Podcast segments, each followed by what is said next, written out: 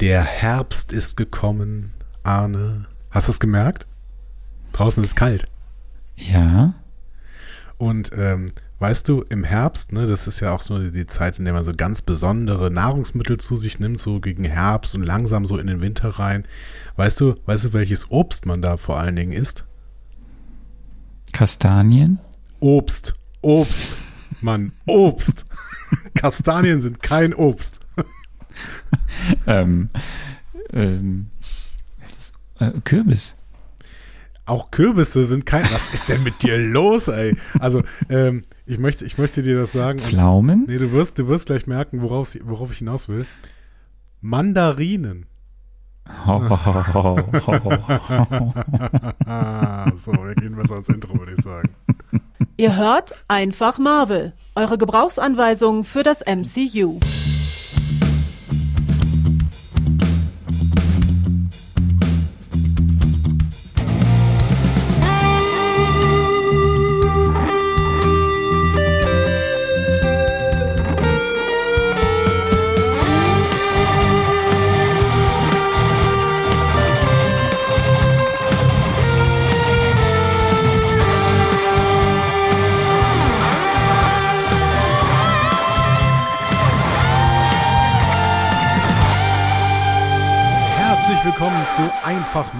Gebrauchsanweisung für das Marvel Cinematic Universe. An der Gebrauchsanweisung heute. Mandarin Orgassa. Und der Mensch, der Mandarinen gar nicht so gern mag, weil danach immer alles stinkt. Die Hände, die, die, das ganze, der ganze Raum, im Prinzip das ganze Gebäude, die ganze Region, der ganze, Mandarin, der ganze Mandarinen Landkreis stinkt nach sind der Mandarinen. Spargel des Herbsts. Das ist nicht so schlecht. Das ist nicht so schlecht. Also ich mag, ich mag die Analogie tatsächlich. Wobei, das hat mit Urin relativ wenig zu tun, aber trotzdem irgendwie, irgendwie stinkt danach tatsächlich der, der, die gesamte Umgebung irgendwie nach diesen Schalen vor allen Dingen, wenn man die mal geschält hat. Ähm, ja, Arne, der Herbst ist da Du, du, du musst noch sagen, wer du bist. Ich bin Andreas Dom. Habe ich, hab ich das nicht gesagt? Ich bin der Mensch, der Mandarinen ist. Ich bin Andreas Dom und ich brauche heute eine Anleitung, denn äh, ich weiß überhaupt nicht, worum es denn heute geht. Aber du Ah, mir danach, schön. Du wirst Das mir danach schön. so ein bisschen was zu erzählen. Aber vorher, Arne, ähm, der Herbst ist gekommen. Das heißt ja auch, dass es ein bisschen kälter draußen ist. Weißt du, was dann richtig gut wäre zu haben? Möbel. Möbel. Ja, Wie sieht's denn damit aus, lieber Arne? Also, ähm, ich habe es ja schon angedeutet in unserer epischen Folge mit, mit Sarah, dass es so aussieht, als ob unsere Möbel kommen. Ja. Und ähm, ja, sie sind da. Juhu, sie sind da. Ich habe auch irgendwann ein Foto von dir gesehen. Ich glaube, das hast du auch über die sozialen Medien verteilt, über unseren Kanal, äh, dass da so ein riesen Schiffscontainer vor, der, vor dem Haus Genau. stand. Genau, da stand so ein 40-Fuß-Tonner, 40-Fuß-Tonner, 40-Tonner, 40, 40 Tonner. Tonner. Mhm. 40, 40 Ähm, Tonner, 40 Fuß lang. Ja, irgendwie stand da so ein, so ein das nicht stimmt, das waren natürlich wahrscheinlich mehr Tonner, ne? also mehr als 40. Also es war ein riesiger Seekontainer, praktischerweise der, den wir auch losgeschickt haben. Das ist gut. Das ist wirklich gut, ja. So, es waren auch also unsere Sachen drin. Es waren auch alle Sachen drin, weil der war noch verplombt. Das heißt, niemand hat sich dran zu schaffen gemacht. War auch sehr gut. Nicht so gut ist, dass, ähm, sagen wir mal, durchaus nicht unerhebliche Teile unseres äh, Hab und Guts kaputt sind. Das ist, glaube ich, auch wirklich, also ich meine, die, die schleudern ja da hin und her, diese äh, Container auf den Schiffen. Nee, Ne? nee, nee, nee, nee, nee. Also da passiert erstmal nicht viel, weil die sind natürlich gut in dem Ding. Also alles ist ja verpackt. Ja. So. Und äh, das ist dann ja auch ziemlich gut verstaut. Mhm. in dem Container. Also das ist schon alles gut, aber die haben halt, ich muss das leider so sagen, die haben leider in Kenia beim Verpacken bei der einen oder anderen Sache richtig Bockmist gebaut. Und wir haben jetzt so an, an, an Schäden an Regalen und ein der sehr, sehr gutes und wir haben in Kenia uns ein sehr gutes und teures Bild gekauft. Ein, das ist halt jetzt, das muss zum Restaurator, weil da ist halt das Papier, mit dem sie es eingepackt haben, ist hängen, ge- also klebt jetzt am Öl, Oh, an dem Ölfarben. das ist, Das ist ein bisschen blöd. Gut, ja. Ja, und so andere Sachen. Und das war jetzt so am Anfang der Woche war das so, so wir zeichnen Sonntagabend auf, Leute. Also wir sind ein paar Tage vor dem Mittwoch, wo wir wieder kommen. Aber ähm, das war so ein richtiger Downer. Da mussten wir erstmal wieder hochkommen, weil echt so ein paar essentielle Sachen kaputt gegangen sind. Und dann war natürlich so, dass dann, dann kommt das Chaos, weil ja, du musstest dann ja auch alles auspacken. Also wirklich alle Kisten mussten ausgepackt werden, damit wir sehen, ob ja was kaputt ist oder nicht. ja. Das heißt, du hast dann ja aber erstmal alles hier stehen. Wenn dann aber Regale kaputt sind, kannst Ist du das, schwierig. was da überall jetzt rumliegt, ja nicht Ja. reinräumen. So, das war jetzt ähm, doch eine Woche, die vorher hatten wir Chaos, weil nichts in der Wohnung war, dann hatten wir Chaos, weil alles voll stand. Ähm, ja, also das mit den mit kaputte Regale, das ist wirklich schlecht. Also das ist so ein bisschen so wie eine Bedürfnispyramide. Ne? Ganz, ganz unten steht die Wohnung an sich. Wenn die nicht da ist, kann man den Rest, kann man mit dem Rest auch nichts tun. Aber direkt darüber stehen die Regale. Wenn man die Regale nicht hat, kann man halt nichts einräumen. Schwierig. Ja. So. Ja, ja, jetzt haben wir es irgendwie so. Aber so ein Bild ganz, ist ganz oben, glaube ich. Das ist ja eigentlich egal, ob es da ist oder nicht. Also ja, aber es ist natürlich äh, trotzdem, also es gibt so ein paar Sachen, die sind, auf, also praktische Sachen sind halt jetzt blöd, wenn die kaputt gehen. Dann gibt ja. es ja die Sachen, die einfach Wert haben, also auch Emotional emotionalen Wert. Wert. Also ja, ja. mal abseits von dem Punkt, dass die irgendwas kosten. Und wenn das dann auch kaputt gemacht wird, dann denkst du so, ist das kenianische Kunst, die du Geht die weg. Habt? Ja, ja, das ist ein kenianische. Ich kann dir jetzt nicht genau sagen, von wem oder wie. Ähm, ich weiß nur, dass das schön ist. Ja, Meine Frau schade. hat das gekauft. Wenn Sachen äh, kaputt gehen, die schön sind, das ist wirklich sehr, sehr schade. Ähm, ja. Ja, es, es, es, es, wird langsam besser. Wir haben jetzt schon viel irgendwie. Es ist natürlich der, der Reigen, dieser ganze Versicherungsreigen geht jetzt los. Das wird bestimmt noch ein Riesenspaß. Aber ähm, wir haben jetzt trotzdem viel jetzt hier gekriegt. Mein Bruder war dieses Wochenende da. Der hat uns ganz viel geholfen bei Sachen an die Wand dengeln und dübeln und jetzt mal so, so dass wir jetzt hier jetzt, jetzt langsam wird die Wohnung eine Wohnung. Das ist schon schön. Ich sitze auch gerade, ich weiß nicht, ob man es hört, ich sitze mal wieder ganz woanders. Ich sitze heute in der Küche. Ja. Ich habe jetzt mal ein Küchenstudio hier. Vielleicht ja, heilt es hier auch nochmal anders als sonst. Ja. Weil draußen vor der Tür, die Tür zur Wohnung ist zu. Ähm, und da. Hat Vorteile? Ähm, ja, versucht meine Frau gerade weiter ähm, für Ordnung zu sorgen. Und, aber es wird schon wohnlicher jetzt. Das ist schon ganz schön. Es halt auch nicht mehr so schön. Also ich meine, ihr habt das sowieso nicht gehört, weil natürlich unsere, äh, unsere Abteilung äh, Audiobearbeitung, die hat da alles wieder rausgefiltert vorher, ne, bevor ihr das gehört habt. Ähm, das Team von zehn Leuten, was hinter Team, uns genau, sitzt. Genau, genau. Diese zehn, zehn Leute, die ständig da sitzen und nur darauf warten, dass wir ihnen quasi Audiodateien rüberschicken. So bearbeitet bitte, Lakaien. Äh, ja. Genau. Ähm, das hattet ihr nicht gehört, aber ich höre das, dass es tatsächlich ein bisschen weniger halt. Ich bin auf jeden Fall jetzt gespannt, ähm, wie wir denn auf diesen, wie, also ähm, die Storyline geht weiter, ne? Wir werden mal äh, ein bisschen hören, wie das Bild dann vom Restaurator kommt und wie denn so äh, die Möbel äh, sich ja. in Zukunft so ergeben und was du eventuell auch ja. neu äh, erwerben musst. Ähm, ich muss, eine Sache muss ich definitiv, das weiß ich jetzt schon. Ja. Ähm, ich habe ja so Nano-Leaves. Kennt kennst du das? Also das sind diese Lichter, die du ich immer gesehen hast ja. bei dir. Mhm. Genau. So, und das kennt vielleicht da draußen aus. Das sind so, so, so Kacheln, die man an die Wand pappen kann. Da machen die so lustiges, schönes Licht ja. in allen Farben, die man haben möchte und mit allen Formen und hast du nicht gesehen und mhm. kannst auch Disco machen. Ja, das wäre gar nichts für mich, aber äh, ich, ich glaube, es, es, passt, zu, passt zu deinem Stil irgendwie. Also bei mir würde das nicht passen, weil ich so Landhaustyp bin, aber ja, genau. Hm. Ich habe die mal gekauft für den Moment, wo wir anfangen, äh, live zu streamen mit Video. Ah, okay, ja.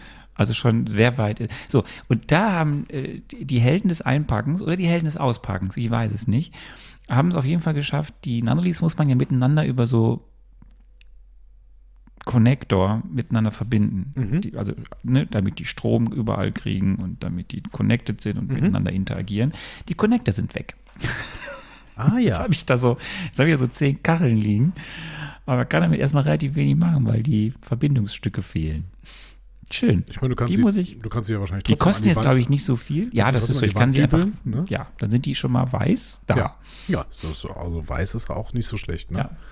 Mega. Ähm, mega. ja. Ich, ich, es hört ich hätte, irgendwann auf. Irgendwann ich hätte, ich hätte eben fast gesagt, äh, gerade Marvel-Fans kennen das, wenn irgendwie etwas, was sie lieb gewonnen haben, mit und mit zerstört wird.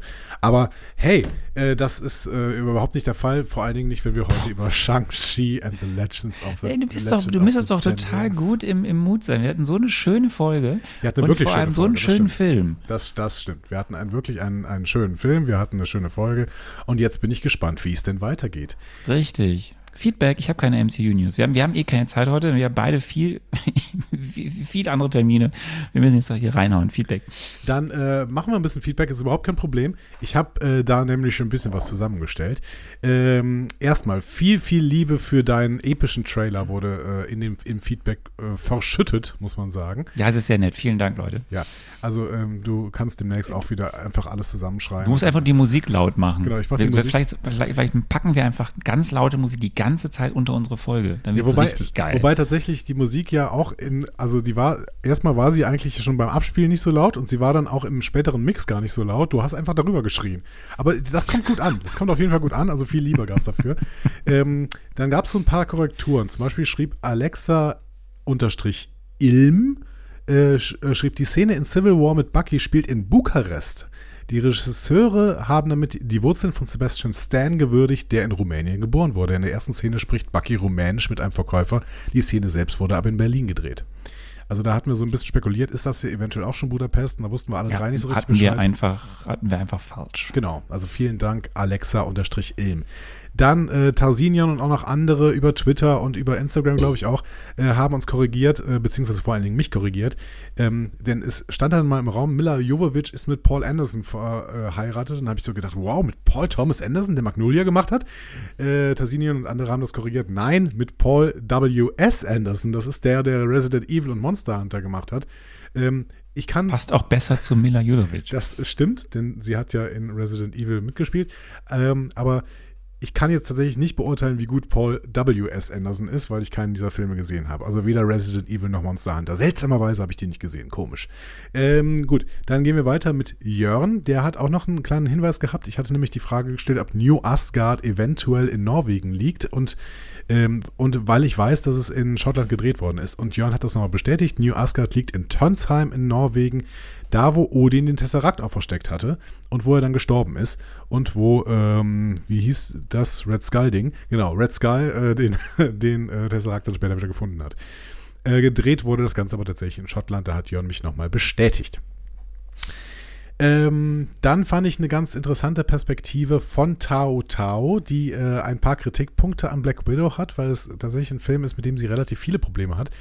Sie meinte. Wobei, das war interessant auch wieder. Dieser Film hat ja auch durchaus äh, von 1 plus bis ja, genau. 4 alles bekommen. Ne? Das große Meinungsspektrum, genau. Also es ist kein Totalausfall, definitiv. Es hat keiner irgendwie so eine uh, The Incredible Hulk-Note gegeben. Aber äh, Tao Tao hat da ein paar Pro mehr Probleme mehr mit gehabt. Äh, sie schreibt, konkret stören mich alle Punkte, die ihr jeweils äh, die ihr drei jeweils nannte, ausgenommen Arnes CGI-Thema, dafür habe ich kein Auge. Und zusätzlich stößt, mir, äh, stößt mich dieser Pheromon-Plot immens ab. Ich finde die Sichtweise spannend von Sarah, die chemische Programmierung mit einer toxischen, von Misshandlung geprägten Beziehung zu vergleichen. Gerade diese gezeigte Errettung durch ein Gas, einen Moment der Befreiung, finde ich hier dann allerdings etwas zwischen märchenhaft, cheesy oder gar makaber albern. Die gefühlte Ewigkeit, die der Film alle diesem kleinen ekligen Typen am Ende aussetzt, den kolonialen Wicht, stößt mich arg ab. Ähm, das ist total spannend, weil ja, ich gerade, also ja, diese Ewigkeit, die diese Kämpfe dann auch eben stattgefunden haben, fand ich ja auch ein bisschen äh, anstrengend, aber gerade diesen kleinen, ekligen Typen, den fand ich halt ziemlich gut. Also ich fand das ein sehr, sehr guter Antagonist, weil er eben so eine Symbolfigur ist und gar nicht so, eine, so ein äh, wirklicher, persönlicher Antagonist irgendwie, ja. Ja, ne, ich kann da gar nicht so viel zu sagen. Wenn Tao Tao das nicht mag, dann ist das ihr gutes Recht. Ich finde die, find die Perspektive auf so. jeden Fall ziemlich äh, spannend da an der Stelle. Vielen ja. Dank auf, auf jeden Fall. Ähm, Tina ähm, gibt dir recht. Sie meinte nämlich die von euch diskutierte Szene im Heli. Da haben wir, glaube ich, am längsten drüber diskutiert, über diese Szene. Äh, Weil wir ja alle unterschiedlicher Meinung waren. Genau, das fand ich ganz spannend. Oder ja. in unterschiedlichen Abstufungen zumindest. Genau. Ähm, die sehe ich tatsächlich ähnlich wie Arne. Im Kino fand ich diese trockene Reaktion von Jelena einfach nur grandios und habe es auch noch nicht als Witz aufgefasst. Ich habe mich als Frau, die solche Sprüche oft genug hören musste, stellvertretend gerecht gefühlt. Und genau wie Sarah äh, sagt, wurde der emotionale Teil der Hyper, äh, Hysterektomie ja vorher schon behandelt. Und ich fand es passend, dass in diesem Moment einfach schonungslos die zugegebenermaßen schreckliche Wirklichkeit auf den Tisch gelegt wird. Also auch hier wieder vielen, vielen Dank, Tina, für die äh, Perspektive, zu der wir jetzt wahrscheinlich einfach mal gar nichts sagen, oder, Anne? Hast du noch ein Bedürfnis? Tina hat ja äh, alles gesagt. Ja, genau. Ähm, dann Van der Fietz hat so eine kleine Kritik an unserem Podcast, der ansonsten euch sehr, sehr gut gefallen hat. Auch vielen Dank dafür nochmal für das äh, Lob, was äh, wir da ausgeschüttet bekommen hat. An die Folge meinst du jetzt? An die Folge, genau. Und was auch ähm, Sarah natürlich wieder ausgeschüttet bekommen hat. Völlig zu Recht. Äh, jedes, jedes Lob ist ähm, äh, berechtigt. Van der Fietz schrieb, was ich etwas schade finde, ist die in eurem Podcast wiederkehrende Vernachlässigung der Action- und Kampfsequenzen. Hier werden immerhin Superheldenfilme betrachtet, da kommen wohl auch Kampfsequenzen durchaus vor. Es liegt an Andy. Mein heimliches Qualitätskriterium für das MCU ist ja der jeweilige Infrastrukturgesamtschaden eines Films. Auch deshalb ist Avengers Age of Ultron auch so obersuper. Ähm, gut, in Black Widow geht vergleichbar wenig kaputt, aber dafür sind die Kämpfe echt realistisch dargestellt und insgesamt toll gemacht. So bin ich in dieser Folge ganz bei Sarah, die nach meinem Empfinden noch etwas enttäuscht war, dass die Analyse des Endkampfes als langweilig abgetan wurde, aber die Eins für dieses Meisterwerk steht stabil. Ich gebe ihm recht. Ja, ich halt nicht. Aber wo, wobei ich Nein, ihm recht nein, gebe, nein, ist, dass Avengers Age of Ultron natürlich ein Meisterwerk Ja, ist. Aber ist eine, ja. Nein, aber ich gebe ihm recht, dass es manchmal zu kurz kommt. Was aber, der, diese Schuld würde ich dir jetzt in die Hand, äh, Quatsch, in die Hand, in, die, Schuhe schieben. Ja. Ähm, weil du ja da gern drüber hinweg gehst, weil dir das ja nicht so viel bringt. Ich verstehe es ja bis heute nicht, weil du ja auf der einen Seite James Bond-Fan bist und da knallst und rumpelst und da schlagen sie sich ja auch ständig. naja, Fan ist ein großes Wort. Aber ja. Mhm. Und auf der anderen Seite ähm, hast du bei diesem Film dann das Problem, dass eben auch dann solche Dinge passieren. So. Und ähm, du gehst da ja auch gern drüber hinweg. Ich versuche es manchmal. Ja. Ich sag, ich kann jetzt schon mal anteasen, wir werden darum nicht drum rumkommen, da vielleicht im nächsten Film durchaus näher drauf zu schauen. Ähm, aber die, ja, also prinzipiell ist es ja richtig. Ein, einfach ist MCU-Blockbuster oder die MCU-Filme, ein Bestandteil ist nun mal die Action. Ja. Egal, ob sie nun Hand, Handmade oder CGI oder was auch immer ist. Mhm. Und natürlich müssen wir eigentlich da auch dann hier und da mal mehr drauf schauen. Ich glaube aber, es ist ein zweigliedriges Problem. Also das eine ist natürlich, dass mir diese Action-Szenen oft irgendwie nicht so viel bringen. Ähm, da hast du recht, das äh, kannst du mir in die Schuhe schieben, dass wir das deswegen nicht so besonders würdigen. Auf der anderen Seite ist es auch in einem Podcast gar nicht mal so einfach, eine äh, Krach-Bum-Peng-Action-Sequenz von 20 Minuten und mag sie noch so schön sein, irgendwie entsprechend zu würdigen, weil ich meine, was sollen wir gar, was sollen wir erklären? Ja, dann Nein, geht er in die nein, linke Ecke hab- und dann Ich habe ein explodiert es paar da. Mal versucht, dir, Ja. das, dir, dir immer dann zu sagen, jetzt erklär doch mal oder erzähl doch mal, was in den letzten, was dem Finale passiert. Ja, aber was soll man denn da machen? Also jetzt, ja, dann springt er da auf dann, einen, einen dann, dann, dann, sei mal kreativ. Ja, wir können es ja mal versuchen. Wir können es ja mal versuchen irgendwann. Ähm, Ja, wenn ich- wenn merkt das schon mal als Aufgabe für den nächsten Film. Nee, nicht für Also den für- nächsten Film, sondern für den nächsten Film, in dem es mir gefällt. Äh, so, House Vielleicht of gefällt dir ja im nächsten Film. Ja, ja, gucken wir mal, genau. Äh, einen habe ich noch. House of M ähm, sagt noch was zum Filmskript quasi. Also, äh, House of M möchte noch ergänzen, dass, beim ersten, dass sie beim ersten Mal oder er beim ersten Mal schauen überhaupt nicht verstanden hat, warum sich Nat und Jelena im Safe Room in Budapest kloppen. Da hatten wir auch angesprochen, ist ein bisschen komisch, dass sie da anfangen, sich zu prügeln. Ähm, durch das, in Klammern Kinderbuch zum Film, welches ein Skript ist quasi und wiederholtes Schauen, bin ich zum Schluss gekommen. Jelena war mit den Fiolen in der Situation um die Widows und Dracoff überfordert und brauchte Hilfe und Unterstützung. Sie wusste nur nicht, wem sie trauen kann und wem nicht. Da sie ja auch weiß, dass Ned bei den Avengers dabei ist, hofft sie auf ihren Support. Allerdings, wie Sarah meinte, hat sich dann eine Menge angestaut zwischen den, äh, zwischen den äh, beiden. Ganz simpel Frust, aber auch Misstrauen. Daher dieser Einstieg in die Beziehung der beiden. Ob das gelungen ist, lasse ich hier mal offen. Ja, also ein netter ähm, ähm, Lösungsvorschlag quasi für diese Szene, der sie ein bisschen auch ja Sarah recht gibt. Ähm, und äh, vielen Dank dafür nochmal für den Input. Lieber, liebe House of M. So, und Ich jetzt versuche die ganze Zeit zu verstehen, wofür M steht. A Madness. House of Marvel. House of M. Wer- wer Hat- jetzt nicht? House of M irgendwie bei, bei ähm, Agatha House of Harkness? Gab es da nicht auch irgendwie ein House of M oder sowas? Nein. Bist du sicher? War da nicht irgendwie was mit, mit so einem Wein, Nein. der House of M hieß? Nein. Okay. Nein. Wenn das irgend, wenn, wenn es doch ein House of M bei Marvel gab, das eventuell auch auf diesem Wein stand, Leute, ne, dann ähm, blame, blame äh, Arne dafür. Schreibt es bitte in die Problem. Kommentare. Kein Problem. So. Kein Problem. Jut, Du bist durch? Du bist ich durch? bin durch. Okay. Ich habe jetzt Ich- Lust auf Produktionsgeschichte, muss ich dir sagen. Das bis nächste Woche. Achso, schade. So, wir, wir steigen ein. Ähm, Leute, ich habe jetzt mir so in den Kopf gesetzt, Andi und ich, also epischer Trailer gibt es jetzt immer zu den Filmbesprechungen. Das heißt, heute gibt es keinen epischen Trailer.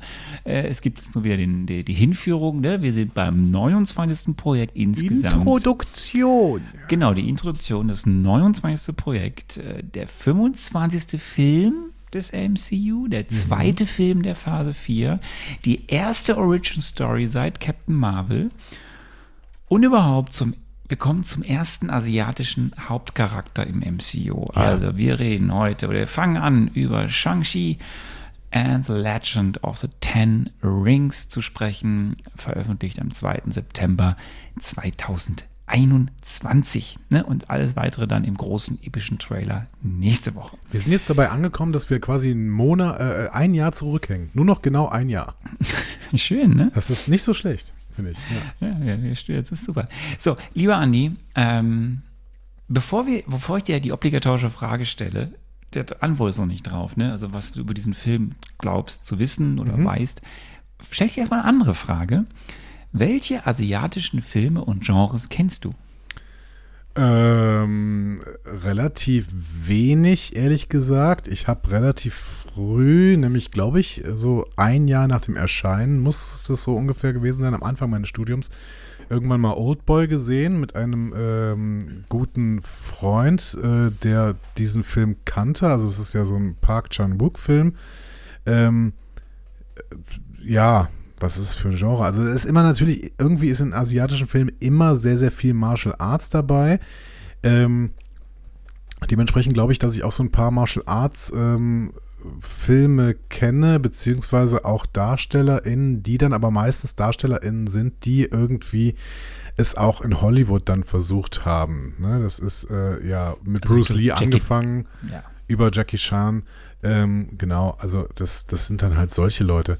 Äh, Michelle Yeoh, bei der ich ja hundertprozentig davon ausgehe, dass wir in diese, sie in diesem Film auch sehen werden, weil es gibt zurzeit keinen Film mit asiatischen Darstellern. Naja, ich habe es dir auch schon mal gesagt. Hast du mir auch schon gesagt, ne? Genau, ich hatte es irgendwie im Hinterkopf. Ähm, ja, also ich habe nicht so richtig viel Ahnung vom asiatischen Kino, muss ich ehrlich gestehen. Ähm, ich wollte ja noch unbedingt diesen Oscar-Film äh, vom vorletzten Jahr gucken. Da habe ich aber auch schon wieder vergessen, wie er heißt. Parasite? Äh, genau, Parasite. Parasite. Parasite ist, glaube ich, auch von. Ist der auch von Park Chan-wook? Ähm, weiß ich nicht. Ja, keine Ahnung. Also ich habe wirklich äh, sehr, sehr wenig Ahnung von, ähm, von asiatischem Kino. Nee. Bong John Ho. Okay. Also ist alles südkoreanisch, äh, aber ähm, tja, keine Ahnung. Ich, ich, bin wirklich, ich bin wirklich schlecht. Richtig schlecht im äh, asiatischen Kino. Kann man nicht anders sagen. Ja, also wenn man vom asiatischen äh, Film spricht, dann bist du ja eher so, ne, dann bist du klar, dann bist du im koreanischen, südkoreanischen Raum, dann bist du im japanischen Raum. Mhm. Godzilla zum Beispiel. Ah, stimmt. Äh, Go Gojira, ne, heißt es irgendwie. Ja, ne? Gojira, genau. Gojira? Ähm, ja. Du bist im, natürlich im chinesischen oder im Hongkong-chinesischen äh, Raum, thailändisch, jo. Das sind so die großen, die großen Player, wenn du da mhm. guckst. Ähm, ich hoffe noch, wir schaffen es nächste Woche äh, zu, zur nächsten Sendung, wenn wir dann über Shang-Chi richtig reden, dass wir da einen Gast haben werden. Ich bin nur dran. Ich weiß nicht, ob es klappt, weil eigentlich bräuchten wir jemanden ja dann irgendwie mit ähm, einer Verbindung, mit Wurzeln, einer Verbindung zum asiatischen Raum. Ja. Äh, wir werden sehen. Ich weiß nicht, vielleicht können wir beide mal sonst ein bisschen nochmal gucken, ob wir dann fünf Minuten, sieben Minuten ein bisschen über asiatisches Kino ja. Ja, ja, genau. erzählen. Aber das, das wird wichtig werden, wenn wir uns eben diesen Film jetzt dann nähern. Aber du hast ja schon gesagt, ne, du, ein paar Regisseure, ein paar Schauspielerinnen. Ja, was ist denn so? Wie ist denn deine, deine Haltung? Oder, nee, eine Frage noch vorher. Sagt dir, sagt dir das Genre, ich weiß nicht, wie man es richtig ausspricht, Wuxia, Wuxia was? Nee, gar nichts. Habe ich noch nie gehört. Okay. Also, wie stehst du denn so zu Martial Arts, Eastern, Anime, Wuxia, Wuxia, Manga? Ah, ja, könnte ja jetzt Teil dieses Films werden. Ja, also ich habe ja schon äh, im letzten Film gesagt, dass Martial Arts nicht so meins ist. Also selbst diese ähm, Hollywood Martial Arts oder irgendwie auch diese Kinder Martial Arts, die früher so alle möglichen Leute geguckt haben, also selbst Bud Spencer und Terence Hill Filme oder sowas war nichts für mich. Könnte man ja irgendwie auch noch so ein bisschen Martial Arts nennen, weil die da halt ständig kämpfen, irgendwie sowas. Ähm, ja, aber Martial Arts ist schon was anderes. Ja, ist natürlich was anderes, nur, genau. Nur blöd immer den Kopf, äh, den, die, die Faust auf ja, den ja, Kopf genau. hauen. Ähm, nee, es gibt mir nicht so viel, ehrlich gesagt. Also ich bin, ich äh, habe mit Kampfsport habe ich wirklich auch nie irgendwas am Hut gehabt und sowas. Ähm, keine Ahnung, da interessiert, also ich würde mir auch niemals irgendwie Kampfsport angucken, wenn es da wirklich um Sportwettbewerbe geht oder sowas. Ist einfach nicht meins. Ähm, Eastern ähm, kann ich auch nicht so richtig einschätzen. So, wenn man sagt, das Gegenteil von Western, Eastern, hm, was soll das denn sein? Weiß ich nicht genau. Ich weiß halt nicht genau, was es ist. Ähm, Anime und Manga bin ich erstmal so ein bisschen aufgeschlossen. Ich habe so ein paar äh, Studio Ghibli-Filme äh, gesehen ähm, die natürlich für jemanden, der Disney äh, sozialisiert ist, so ein bisschen schwierig sind, weil sie ein bisschen weniger zugänglich sind. Aber ich mochte da schon eine gewisse Ästhetik drin und ich habe mir die Filme auch teilweise sehr, sehr gern äh, angeguckt. Also vor allen Dingen äh, Mononoke und äh, mein Nachbar Totoro ähm, fand ich toll. Ähm, es ist halt irgendwie eine ganz andere Art von, von ähm, Trickfilmen, um es mal irgendwie als Übergenre zu nehmen. Ähm, ja, und was Comics angeht, da bin ich halt völlig äh, unbedarft. Also ich bin, bin sehr, relativ weit von entfernt. Immerhin kenne ich Studio, äh, Studio Ghibli. Ne? Also das ist ja schon mal was irgendwie. ja, und, und Wuxia, ne? Oder Wusch, also ich muss gucken. Ich, muss, ich weiß nicht, was Wuxia wir müssen ist. Es mal, dann werden wir auch dieses Thema, vielleicht ist das eine Aufgabe für dich, find mal heraus, was äh, Wuxia ist. Okay. Aber, ähm, Mhm. ist ein wichtiges, es ist ein sehr wichtiges ähm, Genre der chinesischen Literatur und auch des chinesischen Films. Und ähm, ja, es ist, ich, es ist wichtig für unseren Film. Ja, ich habe gerade schon mal Ähm. ganz kurz nur äh, bei Wikipedia eingegeben. Der Artikel ist auf jeden Fall sehr, sehr lang. Das heißt, äh, ich werde mal so ein bisschen mal was reinlesen. Ja, Wuxia. Okay. Aber da steht auch was in Lautschrift im Moment. Kann man mal sagen, wie es ausgesprochen wird? Ich, das Problem ist immer, dass ich überhaupt nicht weiß, wie man Lautsprich, äh, Lautschrift ausspricht. Im Wushu bewanderte ritterliche Helden. Äh, Wuxia. Wuxia. Ja, ich glaube auch Wuxia, ne? Ja. Wuxia. Ja.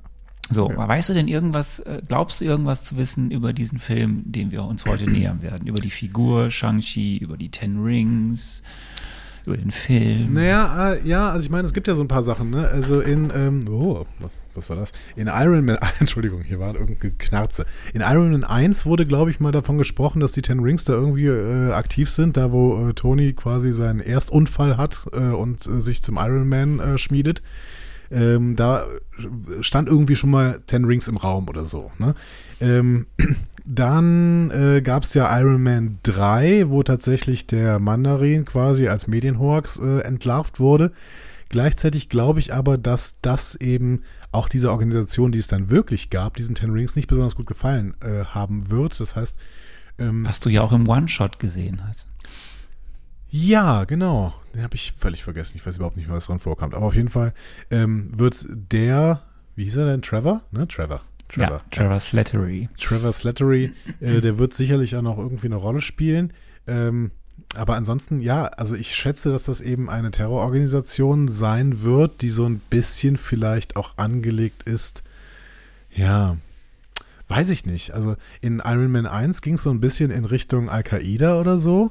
Ähm, aber ansonsten, wenn man jetzt irgendwie in, in einen südkoreanischen ähm, oder japanischen Bereich gehen würde, vielleicht eher so triadenmäßig, irgendwie so, so eine Mafia-Organisation. I don't know. Ich bin auf jeden Fall sehr, sehr gespannt. Sagen wir so. Da wir halt seit Captain Marvel wieder einen Film haben, der uns eine Origin Story ja liefert, können wir auch endlich mal wieder über neue Charaktere sprechen. Das heißt, ich habe wieder Hintergrundinfos, natürlich wieder arg komprimiert auf das Wesentliche aus den Comics. Äh, haben wir jetzt lang nicht mehr gehabt, weil die ganzen Serienprojekte, die wir hatten, das waren ja im Endeffekt alles Figuren, die Hauptfiguren, die wir schon kannten. Bei Black Widow war es genauso. Aber jetzt können wir endlich mal wieder ein bisschen ins Hintergrundwissen einsteigen. Und ähm, ich fange mal an mit Shang-Chi und seinem Vater. Okay. So, und sein Vater in den Comics ist nicht der Mandarin, das sage ich direkt. Ähm, Shang-Chi ist Meister des Kung Fu. Hättest du jetzt wahrscheinlich auch noch dir denken können. Ja, also Die, Bedeut irgendeine Kampfsport. ja, die Bedeutung des Namens Shang-Chi ist Aufstieg und Fortschreiten eines Geistes. Aha. Ja. Und äh, der Herr Shi ist äh, Sohn des unsterblichen Kriegsfürsten, kriminellen Genies und Zauberers Fu Manchu. Ah, Fu Manchu, ich kenne ich. sag- Das ist eine gute Band. Ja, pass auf, genau. Fu ja, auch, auch das. Ich sage aber direkt, dass Fu Manchu oder Fu Manchu später umgenannt wurde in Sheng Shu. Der Ist Grund Fu Manchu ist. nicht auch ein Bart? Es ist doch, wenn man sich so den, äh, den Bart so, so wie. Also, Nee, nee, pass mal auf, pass mal auf, pass mal auf, pass mal auf. Eine Sache noch vorweg. Also der, der Grund des, des Umbenennens Ja. hatte was damit zu tun, dass diese Ursprungsfigur, als sie noch Fu Manchu hieß, sehr klischeebeladene Stereotypen bedient hat. Zum Beispiel das mit dem So. Bart. Und jetzt müssen wir mal, müssen wir einen Schritt zur Sei- zur Seite gehen. Oder nee, nee, oder doch. Also, wir gehen kurz einen Exkurs in der Hintergrundwissensgeschichte über Shang-Chi und seinen Vater in den Comics. Der erste Auftritt von Sh- Shang-Chi selber war erst in den 70er Jahren, 1973, ähm, in, der, in einer Ausgabe von Marvel Special Edition, Ausgabe 15. Okay. Viel interessanter ist die ganze Background-Story von Fu Manchu, denn Fu Manchu ist die Hauptfigur einer Romanreihe des britischen Krimi-Autors Sex Römer. Das ist ein sehr erfolgreicher britischer Krimi-Autor. Und das war eine, die hatte auch nichts mit Marvel zu tun. Ja, also, ich, ich habe ja, ich habe so eine ganz schlimme Ahnung, dass das irgendwie so ein Typ ist, der war wahrscheinlich noch nie in Asien und hat sich einfach dann irgendwie gedacht, naja, das werden Asiaten schon machen, so wie ich mir sie vorstelle. So. Richtig, der, der gemeine böse Asiate. Der schrieb zwischen 1913 und 1959 13 Romane mit eben der titelgebenden Figur Fu Manchu, die prinzipiell immer die Weltherrschaft an sich reißen wollte. Ja, Ja. das war so das, was Fu Manchu erreichen wollte. Und es gab unfassbar viel Kritik. Also auf der einen Seite war das eine unfassbar erfolgreiche Romanreihe, die auch mehrfach verfilmt wurde. Und auch, und glaube ich, einmal spielte sogar Christopher Lee, spielte einmal den Fu Manchu. Und auf der anderen Seite gab es schon 1932 die allererste offizielle Beschwerde von Seiten Chinas bezüglich der Darstellung und dieser Stereotype, die diese Romanfigur dargestellt hat. Ja, aber dann sind Markus Söder und Sigmar Gabriel gekommen und haben gesagt, sie haben äh, schon als Kind gerne Fu Manchu Bücher gelesen, deswegen wurde diese äh, Diskussion im Keim erstickt. Richtig? So. Äh, wahrscheinlich war das so. Gut, okay. Ähm, hier mal der Exkurs zu Ende. Jetzt geht wieder die reine Comic-Geschichte. Ja. Also der Shang-Chi wird von seinem Vater Fu Manchu oder eben später dann ähm, Sheng Zhu äh, in, in Isolation aufgezogen und in dieser Isolation auch manipuliert.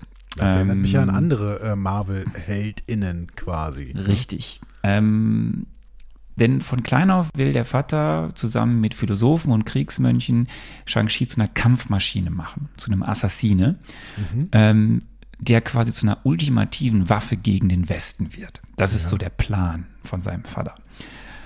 Aber als so, so ein Auftragsmord ansteht, weigert sich Shang-Chi, den Mord zu begehen und stattdessen kommt er hinter die Machenschaften seines Vaters äh, und wendet sich gegen ihn, bekämpft ihn, stürzt sein Imperium und schließt sich dann erstmal dem britischen Geheimdienst an. Wichtig ist, er kämpft mit ihnen, bisweilen er kämpft aber nicht für sie, denn er sagt selbst, mit Spielchen von Verrat und Tod möchte ich nichts mehr zu tun haben. Mhm, okay. So, und dann im Laufe der Zeit trifft er auch schon uns bekannte Heldinnen aus dem Marvel-Universum und wird dann unter anderem Teil, die kennst du jetzt noch nicht, der Heroes for Hire oder aber zum Beispiel auch den Avengers. So, die Fähigkeiten von Shang, Ich ja bitte. Dieser, dieser äh, Fu Manchu klingt dann so ein bisschen, ehrlich gesagt, wie Ras Al Ghul. so ein bisschen. Also ich weiß, das ist falsches, äh, falsches Franchise irgendwie, aber ähm, haben wir hier eine parallele Entwicklung irgendwie, wie Ras Al Ghul als, äh, als derjenige, der Batman ausgebildet hat? Uh, we will see. We will see. Okay, gut. Ähm, die Fähigkeiten von Shang-Chi sind eine Spitzenfitness, ja, und Experte in gefühlt allen Kampfkünsten. So. Ähm, das kommen wir mal zum Mandarin und den zehn Ringen. Ne, wir sind wieder, ne, Comics. Ne, Also bis jetzt, ist, bis jetzt ist Shang-Chi ein bisschen für mich wie äh, der asiatische äh, und männliche Black Widow. So. Nur ähm, so. Gut. Der Mandarin, erster Auftritt in Tales of Suspense, Ausgabe 50, Mhm. ungefähr zehn Jahre vor Shang-Chi, nämlich äh, im Jahr 1964. Da war, noch, da war auch Stan Lee, einer der Kreatoren vom Ja. Mandarin. Ähm, diese Figur wurde in eine reiche chinesische Aristokratenfamilie äh, der 1920er Jahre geboren. Äh, der Vater, laut dieser ne, Geschichte in den Comics, war direkter Nachfahre von Genghis Khan. Ich meine, wer Dann nicht? starben die, ja, wer nicht, dann starben die Eltern direkt nach der Geburt. Ja.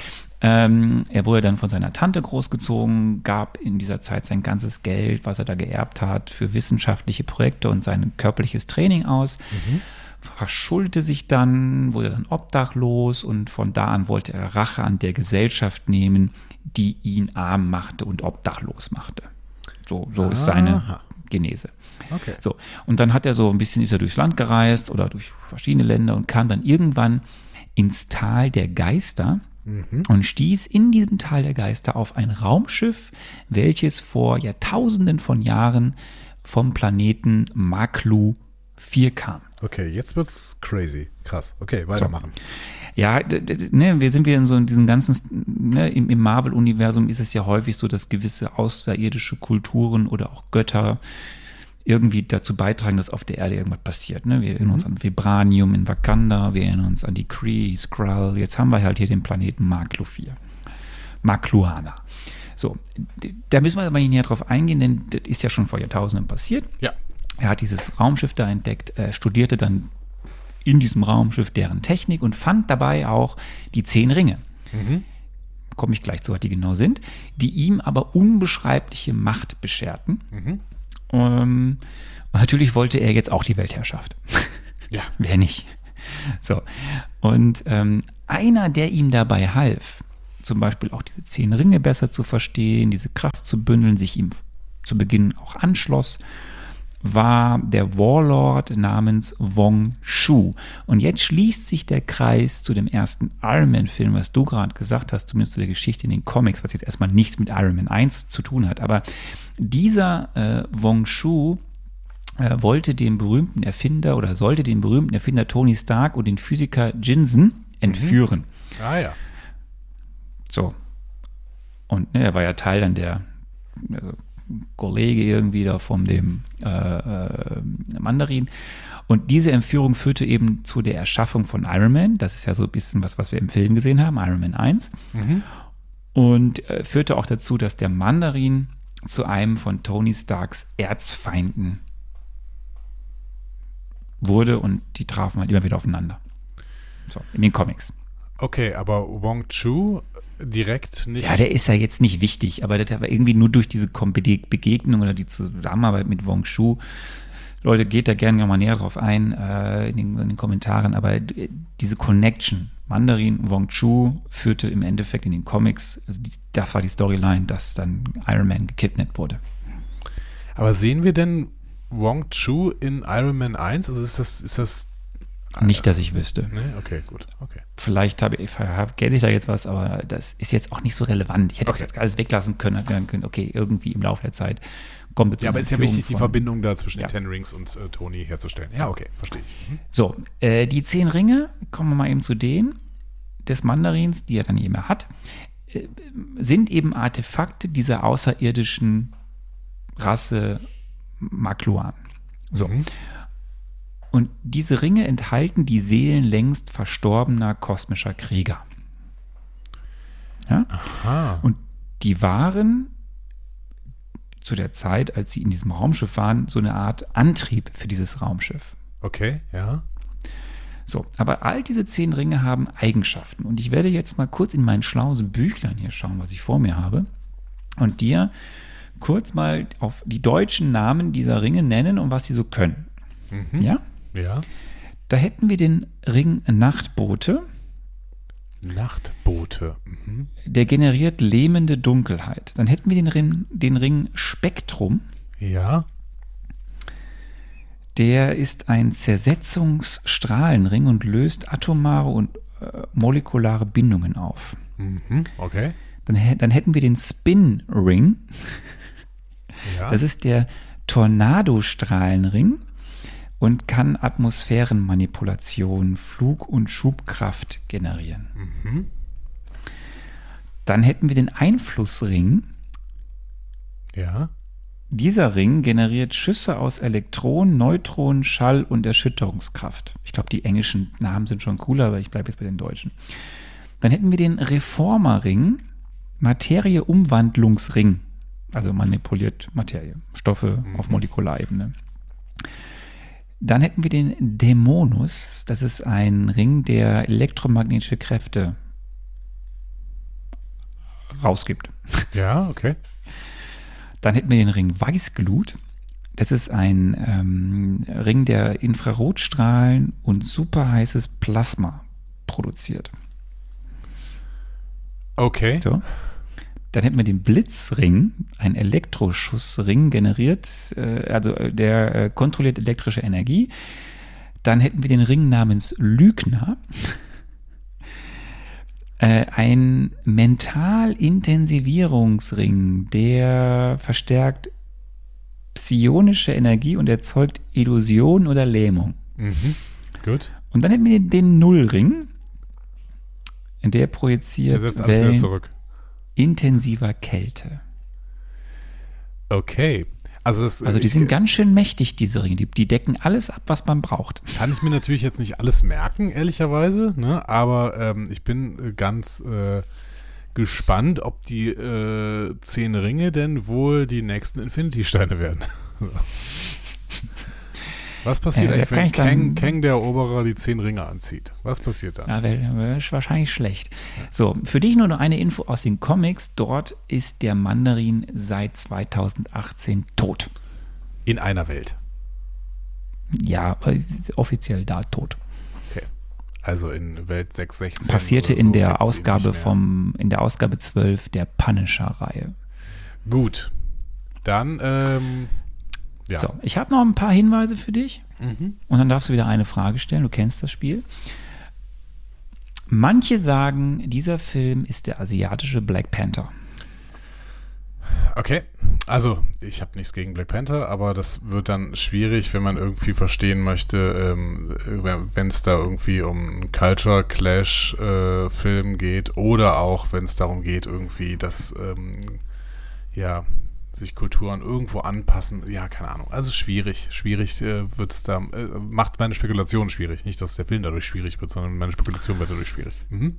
So, der Genre-Mix dieses Films, klar, es ist ein Origin-Film. Mhm. Darüber hinaus Martial Arts, Mhm. Familiendrama, Mhm. Fantasy Wuxia. Okay. Shang-Chi ist ein alleinstehender Film, den man ohne MCU-Vorwissen schauen kann. Punkt. Ja, können wir jetzt aber auch nicht mehr ändern, dass ich jetzt ein gewisses MCU-Vorwissen hat. Wir würden uns alle wünschen, dass es anders wäre, aber ist jetzt halt so, ne? So. So.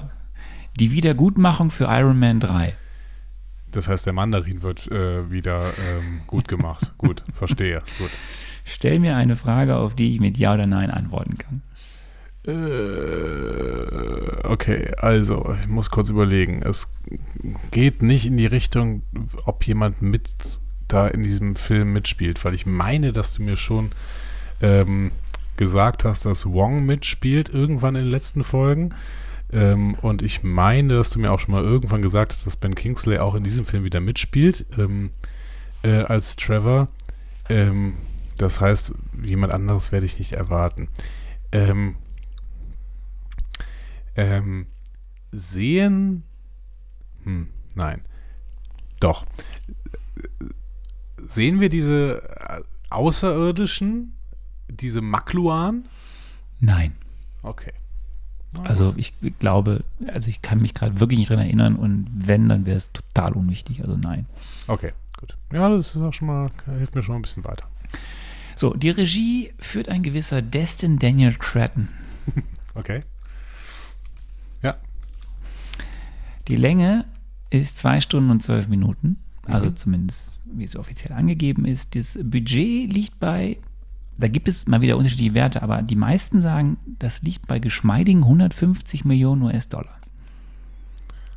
Das ist nicht so viel für einen Marvel-Film, richtig? Mhm. Das Einspielergebnis, wir sind ja immer noch da in den ausklingenden äh, Covid-Times, liegt, da muss ich mal nachschauen, richtig, aber ich glaube, ich habe eine Zahl gefunden bei 433 Millionen US-Dollar.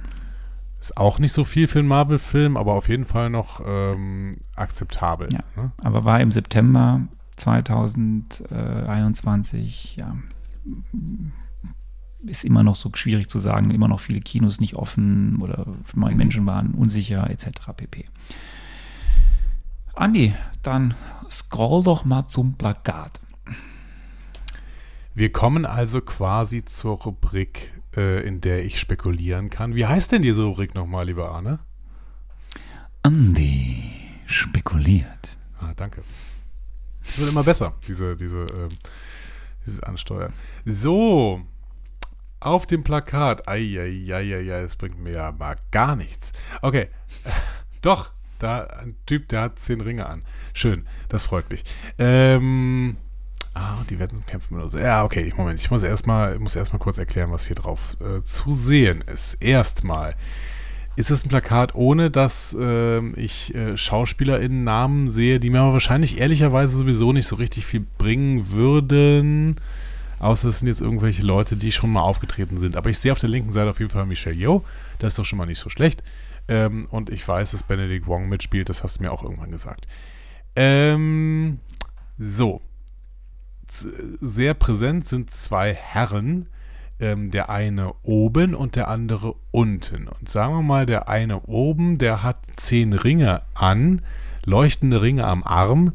Deswegen gehe ich jetzt mal davon aus, dass das so der Chef der Ten Rings ist. So. Ne? Ist doch nicht so schlecht, davon mal auszugehen, oder? Ähm, ja. Weiß natürlich nicht, äh, wie diese Figur jetzt heißt. Ob das vielleicht der Mandarin ist. So, könnte ja sein, dass das jetzt der Mandarin ist. Ähm, Mhm. in dem unteren Bereich äh, sehen wir auf jeden Fall, das, das weiß ich auch schon, das ist der Mensch äh, namens Shang-Chi und der äh, wird gespielt von einem äh, Darsteller, dem wir mittlerweile, glaube ich, bei Instagram folgen, deswegen habe ich ihn schon öfter mal gesehen. Ja, der heißt irgendwie äh, Simulio oder so. Das ist richtig. Gut. Ähm, ja.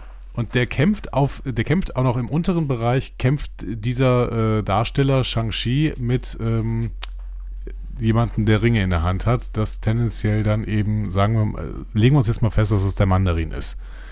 Ähm, genau. Und der, die, Kampf, die kämpfen auch mit den Ringen. Also die kämpfen irgendwie mit der Kraft der Ringe. So. Das heißt, diese Ringe werden zum Kampf benutzt. Ähm, Wobei es sieht jetzt nicht so aus, als würden da besonders die äh, einzelnen Fähigkeiten dieser Ringe, die du gerade eben aufgezählt hast, da irgendwie eine besondere Rolle spielen. Es sieht mehr so aus, als hätten die irgendwie alle so eine, einfach so eine Power-Dynamik. Keine Ahnung.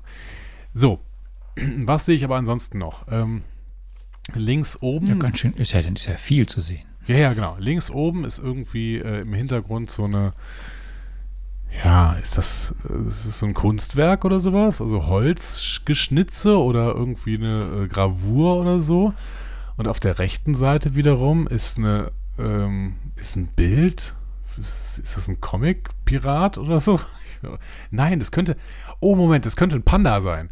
Wir, wir befinden uns ja quasi in einem Genre, in dem garantiert auch äh, Kung Fu Panda anzusiedeln wäre. Ich finde, dass ich sage jetzt mal, das ist ein Panda da oben rechts. Auf jeden Fall irgend so ein, so ein, so ein Kampftier oder so. Ähm, genau, und äh, da drunter ist ähm, seltsamerweise irgendwie die Golden Gate Bridge in San Francisco. Okay, dieser Film spielt offensichtlich nicht nur in Asien, denn das ist sehr, sehr sicher die Golden Gate Bridge, wenn ich mal, wenn mich nicht alles täuscht, was ich aus Star Trek gelernt habe. So. Ähm, links oben fliegen außerdem so ein paar Hubschrauber. So. Es sieht von der, von der Bild, also von, von der, vom Ton her sieht es so aus, als würden die auf die Golden Gate Bridge zufliegen, auch wenn sie in einem ganz anderen Bildabschnitt sind. Aber es könnte durchaus dazu passen. So, dann sehen wir noch so ein paar Charaktere. Links, wie gesagt, Michelle Yeoh, die ähm, sicherlich kämpfen wird, denn das kann sie gut. Ähm, die hat so eine ähnliche Farbe an wie äh, Shang-Chi. Vielleicht gehört sie irgendwie zu ihm, könnte man jetzt mal spekulieren. Ähm, rechts daneben ist eine Schauspielerin, die ich äh, jetzt so nicht kenne. Die hat äh, was Schwarzes, Bauchfreies an, so einen großen Mantel. Auch die könnte bestimmt kämpfen.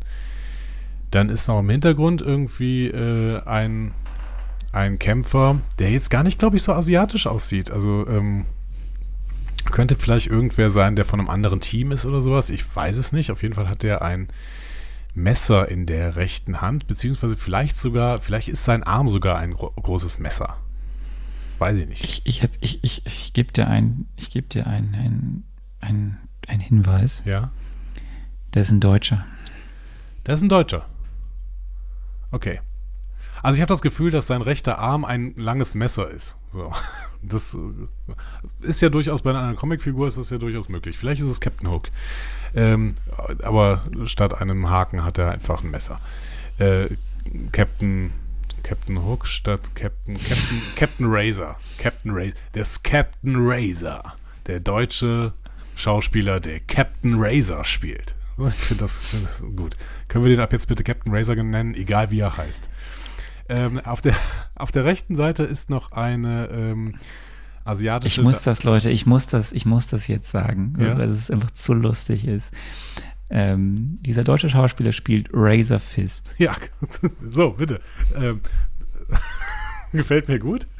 Äh, ich sag, wir nennen ihn aber bitte jetzt Captain Razor. Äh, so, auf der rechten Seite ist noch eine asi- asiatische Darstellerin. Ähm, Das ist eine sehr berühmte asiatische Darstellerin. ja, ich kenne sie nicht. Ähm, oder? Nee, ich glaube, ich kenne sie nicht. Auf jeden Fall hat sie eine, eine äh, Brustbeutel. So, so, ein, äh, so eine Gürteltasche. Eine Gürteltasche hat sie an. Ähm, ja. Die sieht jetzt nicht so aus, als würde sie kämpfen, weil ich glaube, mit so einer Gürteltasche kannst du nicht so gut kämpfen. Habe ich das Gefühl. Ich glaube, wenn du so eine Gürteltasche hast, dann, dann kämpfst du nicht. Dann machst du eher Fotos, dann hast du irgendwie einen Fashion-Blog und läufst durch Ich nenne dir den. Namen. Ich nenne dir den Namen dieser, dieser Frau, ja? Ja. Ist das, Moment, Moment, Moment, Moment, ist das irgendwie, hat die so einen so einen Künstlernamen? Ich meine, ich habe mal irgend, Mhm. irgendwas mit A, irgendwas mit A. Ich weiß es aber nicht mehr. Aquafina. Aquafina. Das habe ich schon mal gelesen. Wo hat die denn mitgespielt? Ich kenne die irgendwoher. Das machen wir nächste Woche. Das machen wir nächste Woche. Nicht googeln, das machen wir nächste Woche. Im Zweifel, Im Zweifel hat sie wie Michelle Yeoh und alle anderen äh, asiatischstämmigen DarstellerInnen, die äh, es in Hollywood schaffen, ähm, in äh, Crazy Rich Asians mitgespielt. Aber das wird noch nicht so richtig viel bringen. So, wir gehen in den unteren Bereich, denn da ist noch etwas Spannendes zu sehen. Also erstmal auf der rechten Seite fahren irgendwelche Autos vor ein paar Rosensträuchern hin und her. Das sind BMWs, keine Ahnung. Ähm, bringt mir nichts. Aber auf der linken Seite ist eine Stadt. Ich kann nicht erkennen, was es für eine Stadt ist. Ähm, es könnte natürlich auch San Francisco sein, weil auf der rechten Seite die Golden Gate Bridge zu sehen ist, aber ich würde fast sagen, die Skyline von San Francisco sieht nicht so aus. Das ist dann eher vielleicht tatsächlich was Asiatisches. I don't know. Aber darunter ist ein sehr interessantes Bild, was mich irritiert. Denn du hast mir gesagt, dass äh, Tim Roth in She-Hulk mitspielt. Was du mir nicht gesagt hast, ist, dass Tim Roth in Shang-Chi mitspielt. Auf der anderen Seite Doch, habe ich da- dir schon vor, vor Monaten mal gesagt, dass äh, Tim Ross auch in diesem Film mitspielt. Okay, das äh, habe ich tatsächlich vergessen, denn das sieht aus wie Abomination und ich würde fast sagen, dass wir hier Abomination sehen. The Return of Abomination. Straight from the deeper dungeons of the Incredible Hulk. Here comes Tim Roth as Abomination. Ja, der ist aber eingesperrt, hier offensichtlich noch. Also zumindest sieht das ein bisschen so aus, als wären das, ähm, wäre er in einem Käfig, der gute Abomination. Ähm, und dieser Käfig schwebt über einer Bar oder so. Das ist gut, gut. Also es könnte sein, dass das irgendwie so ein, so ein Ding ist, dass sie Abomination eingesperrt haben, dass er da so ein bisschen rumzetert, während sie da unten eine Party machen. Das sieht ein bisschen aus wie eine Bar, finde ich. Ähm, da sind auch an diesem Käfig von Abomination sind auch so ein paar ähm, Lampen angebracht, die ich vom letzten äh, Besuch im Lotus Grill in Waldbröl kenne. Also das sind so, so typische chinesische äh, Lampen, die kannst du für 1,20 in, in einem Asia-Shop kaufen. So. Äh, so. Das war. Ist er wenigstens gut, der Lotus Grill? Ist okay, ist okay. Ist sehr, sehr viel Glutamat, aber das ist ja nichts Schlechtes. Ne? Das müssen immer Glutamat verstärkt den Geschmack. Warum Da sind noch so schlecht sein? Jeeps unterwegs. Ja, da habe ich ja gesagt. Das sind äh, diese BMWs, äh, die vor ähm, einem, vor einer Rosenhecke entlangfahren. Ach so, Könnte- Ja, okay. also das bringt mir jetzt nicht so viel, weil es sind halt Autos, die vor einer Hecke entlangfahren. Also tatsächlich vorne ist mehr so ein BMW und hinten ist mehr so ein, so ein ähm, keine Ahnung, ein Pickup oder sowas, weiß ich nicht. Oder so ein Jeep, so ein Jeep vielleicht. Tja, ähm, darunter, du hast extra so eine Schrift gelesen, die ich nicht so richtig ähm, entziffern kann. Also, nee, das stimmt nicht. Ich habe wirklich gesucht und ich habe kein besseres Plakat gefunden. Also ich sehe hier Destin Daniel Setten, Shang-Chi and the Legend of the Ten Rings. Okay, die Darstellernamen kann ich wirklich nicht lesen, aber es würde mich. Doch, da ist äh, Florian Montiano. Ist das, ist das äh, äh, Dr. Razor? Captain, Captain Razor? Captain Razor? Ja, das könnte sein. Gut. Äh, Benedict Wong, Michelle Yeoh und den letzten Namen kann ich finden. Tony, Tony Leak. Weiß ich nicht. Ja. Ah, fast, fast. Fast. Ähm, ja, ab 2. September nur im Kino möchte ich sagen. Andi, bist du bereit für die Fragen? Ich bin, ähm, ich bin auch bereit für die Fragen, ja. Das Wenn wird, sagen, einfach sagen, dir, auf aller Breite werden. Ich sag's ja jetzt schon. Ich stelle dir sechs Fragen und die erinnern sich, die, die gehen ganz an den Anfang zurück. Also als wir noch klassisch, weißt du, als wir die als klassischen Fragen gestellt haben. Noch klein und putzig. Wir, weil, weil dieser Film ist sowas von ein Film par excellence der Dreiaktstruktur. Mhm. Du erinnerst dich damals noch, ne, als wir das mal so ausführlich besprochen haben, wie so Filme aufgebaut sind. Ich fange aber mit einer Frage an, die wir sonst immer gerne so in der Mitte der Fragen hatten. Liebe Andi, wer ist der, sind die Antagonisten und was treibt sie an? Der Hauptantagonist dieses Films ist der Mandarin und er hat eine doppelte Motivation. Einerseits möchte er die Weltherrschaft an sich reißen und andererseits möchte er die Amerikaner dafür bestrafen, dass sie seinen Namen durch den, äh, durch die, Mist, durch Trevor, ähm, durch das, Moment, ich muss das anders formulieren, das muss ich gleich alles rausschmeißen, äh, rausschneiden wieder. Durch das. Das machst du eh nicht. Doch. Durch das Darstellen von Trevor als Mandarin in den Schmutz gezogen haben das darf nicht so stehen bleiben. Deswegen muss der Mandarin sich wieder einen Namen machen und auf dem Weg wird er äh, auch die Weltherrschaft, äh, Weltherrschaft an sich reißen. Ähm, und seine Organisation, die Ten Rings, bestehen natürlich nicht nur aus dem Mandarin, sondern auch noch aus guten KämpferInnen, äh, die er beliebig einsetzen kann, um eben sein Ziel zu verfolgen. Gut, da, da du jetzt ja genau beschrieben hast, was was sie antreibt. Ich habe wer, also wer, wer der Antagonist und was sie antreibt und ja. ähm, was die Verhältnisse sind zueinander, zu anderen Personen, kannst du mir ja sehr gut sagen, was im ersten und zweiten Akt des Films passiert. Im ersten und zweiten Akt sehen wir die Entwicklung von Shang-Chi quasi zu dem, der er jetzt ist. Ähm, Shang-Chi wird von seinem Vater in Isolation aufgezogen, habe ich mir aufgeschrieben. Und dazu manipuliert, ein, äh, eine Kampfmaschine zu werden. Shang-Chi wird aber irgendwann seine, ähm, sein Gewissen wiederentdecken und merken, dass die Ausbildung, die sein Vater ihm gegeben hat, ähm, tatsächlich nicht das ist, was er mit seiner Ethik irgendwie vereinbaren kann. Deswegen wird er sich von seinem Vater Sheng Shu abwenden und stattdessen auf der Seite der Guten gegen die Allmachtsfantasien ähm, des Mandarin kämpfen. Frage 3. Gibt es einen oder mehrere Love Interest, Interests Das hatte ich lange nicht mehr, diese Frage. Ja, jetzt muss ich spekulieren. Shang-Chi wird Love Interests haben, allerdings wird das sehr, sehr schwierig für ihn werden, denn sein Haupt-Love Interest ist Teil der Organisation der Ten Rings, vielleicht sogar ein direkter Verwandter des Mandarin, was natürlich dann quasi zu einer ähm, bei einer dramatischen Entwicklung in Richtung ähm, Liebe gehen wird. Ähm, er muss vielleicht da erstmal jemanden aus dieser Organisation rausholen, beziehungsweise jemanden dazu bringen, sich gegen einen direkten Verwandten zu stellen. Eventuell hat er ja eine weibliche Love Interest, die sich dann gegen ihren Vater, der der Mandarin ist, stellen muss. Hast du jetzt gerade in so im Nebensatz gesagt, dass der Mandarin der Vater von Shang-Chi ist? Nein, habe ich nicht. Okay. Ich, der, der Vater von äh, dem Love Interest von Shang-Chi. Okay. War das eine Frage Hinweis? 4. Muss ich alles ich neu machen? gar, ja, das könnte gut sein. Frage 4. Was passiert im finalen dritten Akt? Im finalen dritten Akt, ähm, ich muss das jetzt, äh, ich strukturiere das jetzt nochmal um, aber das passt dann immer noch. Im finalen dritten Akt wird tatsächlich die Konfrontation zwischen Shang-Chi und dem Mandarin stattfinden. Bis jetzt wusste Shang-Chi gar nicht, wer der Mandarin ist, sondern hat quasi gegen eine Symbolfigur gekämpft. Im dritten Akt tatsächlich kommt es zur Konfrontation und Shang-Chi merkt, der Mensch, gegen den er die ganze Zeit gekämpft hat, ist eigentlich sein eigener Vater, Shang Shu, der der Darth Mandarin Vader. ist. Okay. Ähm, ähm, ja. Frage 5. Was ist der Triple M?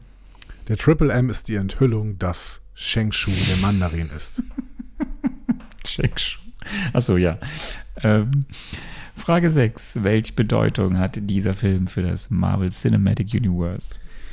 Mit den Ten Rings führt dieser Film natürlich eine ähm, sehr, sehr mächtige Waffe ein, die, richtig eingesetzt, das Marvel Cinematic Universe aus diversen Gründen wieder spannender machen kann, tatsächlich, denn ähm, richtig eingesetzt könnten jetzt Helden der Erde sich in einen intergalaktischen Krieg einmischen, der denn da kommen wird, wenn irgendwann jemand die Kontrolle über das Multiversum übernehmen möchte. Gleichzeitig glaube ich, dass es noch eine Rolle spielen wird, von wem die Ten Rings eigentlich kommen. Das heißt, auch wenn wir in diesem Film vielleicht diese Außerirdischen nicht sehen, könnten auch diese auf Dauer eine Rolle in diesem intergalaktischen, interdimensionellen Krieg führen, der uns am Ende von äh, Phase 5, 6, 7 ähm, irgendwann erwartet. Und ich glaube, dass das die Bedeutung dieses Films für das MCU ist. Dann bist du durch. Nicht wahr? ähm, ja, ich bin sehr gespannt. Also ich, ähm, du stellst mir normalerweise immer die Frage, ähm, wie ich äh, jetzt mich auf diesen Film freue. Und ich muss sagen, ähm, ich bin gar nicht so abgeneigt, weil ich tatsächlich äh, ja glaube, dass auch dieser Film sehr, sehr viel mit der Erde zu tun hat und ich immer noch sehr, sehr große Angst vor dem habe, was das MCU uns denn da in Zukunft mit dieser Multidimensionalität erzählen möchte. Ähm, deswegen äh, bin ich jetzt gerade noch ganz froh, dass wir hier offensichtlich auf der Erde bleiben werden, auch wenn da so ein paar Fantasy-Elemente mit irgendwelchen Science-Fiction-Wesen und was auch immer reinkommen. Ähm, ich glaube, dass mir der Film durchaus gefallen könnte. Ich bin aber sehr, sehr gespannt. Bisschen Angst habe ich vor Martial Arts. du musst auf. Ja, und da muss ich direkt so sagen, äh, im Namen aller unserer Hörerinnen und Hörer, was das Thema angeht, jeder offen rein, sonst wird es schwierig. Ja, gut, ich gehe in jeden Film offen rein, sonst wird es schwierig. Es wird aber manchmal auch schwierig, wenn ich offen reingehe. Ja, aber du wirst an, ich sag mal so, du wirst an Martial Arts Nicht vorbeikommen. Komisch.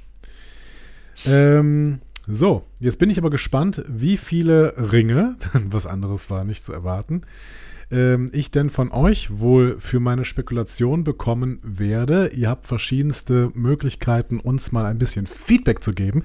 Das benutzt ihr in letzter Zeit wieder sehr, sehr häufig. Und wir erwarten, dass das natürlich keinen Abbruch tut, wenn wir jetzt diesen Film besprechen. Äh, das heißt, ähm, hier sind so ein paar Quellen, wo ihr das dann machen könnt. Ihr habt MCU-Entzugserscheinungen, Fragen oder möchtet einfach etwas loswerden? Diskussionen zu jeder Folge findet ihr auf einfachmarvel.de. Außerdem gibt's uns auch auf Instagram, Facebook und Twitter unter einfachmarvel. Wir freuen uns auf eure Nachrichten und Kommentare. Das ist der Fall. Arne. Was sollen, was sollen sie denn, ähm, was ist denn das Symbol? Ringe, habe ich gesagt, Ringe. Ach so, habe hab ich nicht zugehört. es tut mir leid. Ich hätte gerne fünf ich- Ringe. Ihr könnt mir auch zehn Ringe geben. Wenn es besonders gut war dieses Mal, könnt ihr mir zehn Ringe geben. Aber ich habe, ich habe die, fünf. das wird, das wird nicht passieren. Ich habe ähm, die, ich habe nicht zugehört, weil ich während ähm, du das erzählt hast, habe ich quasi auf Twitter eine Einfuhr oder wir haben eine Einfuhr bekommen. Eine Einfuhr. Ist das, ist Ja. das was Schlechtes? Ist was Schlechtes? Nein, ist was nett gemeintes. Ähm, ein, ein, ein, ein, ein, ich hoffe jetzt mal, ein treuer Hörer von uns hat auf Twitter uns eine Nachricht geschickt, aber eine, Ja. eine Private-Nachricht, ne, eine Private-Message, ähm, dass, dass wir doch mal gefälligst mehr Werbung für das Panel machen, was in München stattfinden wird am äh, 8. Oktober, äh, wo wir ja letzte Woche schon Du hast bestimmt recht, dass es, dass es passiert ist. Ich äh, muss es gerade nochmal, ich habe mich selber, nicht- ich bin nicht eingeloggt. Äh, Alles gut, ich habe ich hab das während des, super lustig. So, also ich mache das jetzt und ähm, werde, ich kriege gerade eine Warnung, dass du dich einloggst in den Account. Das finde ich auch sehr schön. Ähm, und werde das jetzt einfach tun, ähm, dass ich nochmal sagen werde, dass am 8. Oktober wir auf den äh, auf dem Seriencamp Festival in München, also nicht du, aus Gründen, Aus Gründen. ja. sondern Sarah, die ihr letzte Woche gehört habt, und ich äh, sitzen werden und über ja, Superheldinnen im Jahre 2022, 2021 reden werden, über den aktuellen Stand von diesen Superhelden. Ich weiß jetzt auch, wie das Panel heißt, denn ich sehe es hier gerade. Small Screen Superheroes, Superheldinnen in 2022. Und ich weiß jetzt auch endlich die Zeit, wann ich da auf dem Panel sitze, nämlich von 16.15 Uhr bis 17.15 Uhr. Ja. Und ähm, ja, da sind wir. Wir machen da vielleicht, also wir werden das jetzt immer wieder erwähnen, ja, Ja. aber liebe Leute, vielleicht das auch noch zur Erklärung. Wir sind halt, wir, wir sind happy, wir sind angefragt worden, cool. Aber es ist halt jetzt nicht unsere Veranstaltung, ne? Also das ist Naja. halt ein großes Festival da und da sitzen wir halt auch. Aber ich habe mir das Programm des Festivals tatsächlich mal angeguckt und man kann da wirklich äh, sich mal grundsätzlich für dieses Festival interessieren. Direkt vor euch ist, wird, glaube ich, Peacemaker gezeigt, wenn ich das richtig Genau, äh, ja. sehe. Und Peacemaker ist eine Serie, die in Deutschland noch nicht zu sehen ist, die aber sehr hoch gelobt wird in den USA. Das heißt, guckt da auf jeden Fall mal rein. Und am nächsten Tag könntet ihr auch Strange New Worlds zwei Folgen sehen. Auch das wäre quasi dann äh, drei Monate vor oder zweieinhalb Monate vor dem richtigen Release in Deutschland für die Star Trek-Fans. Sitzt du da vielleicht danach auf dem Panel? Nee, nee, ich bin, ich bin zu dieser Zeit an der Algarve und äh, schlürfe Cocktails und surfe. Das heißt, äh, ich habe durchaus eine schöne Alternative, wenn ich äh, statt, statt auf diesem Panel zu sitzen. Aber ähm, es wird trotzdem, also es wird vor allen Dingen, äh, es wird ein bisschen intelligenter, das Panel, dadurch, dass ich nicht da bin, dabei bin und Sarah stattdessen da ist. ähm, ich habe bestimmt auch Qualitäten, die es dann nicht gibt, aber äh, ich weiß noch nächstes nicht genau Jahr. welche. Nächstes Jahr. wir müssen, auch, nächstes Jahr. wir müssen in diesem wenn- Jahr wenn noch ich- rausfinden, was ich dann diesem, bei diesem Panel beitragen kann. Wenn ich es nicht total verbocke, dann hoffe ich, dass wir nächstes Jahr wieder dabei sind. Außer natürlich meine, meine hervorragende Ästhetik, die kann ich natürlich noch beitragen irgendwie. Ne? Also ich kann da, ne? Wäre wär ich kann das mega. Panel ein Stück schöner machen quasi. So, jetzt ist der Zeitpunkt, dass wir aufhören. Hast du noch ein, hast noch ein Schlusswort, lieber Arne? Nö, tschüss. Tschüss.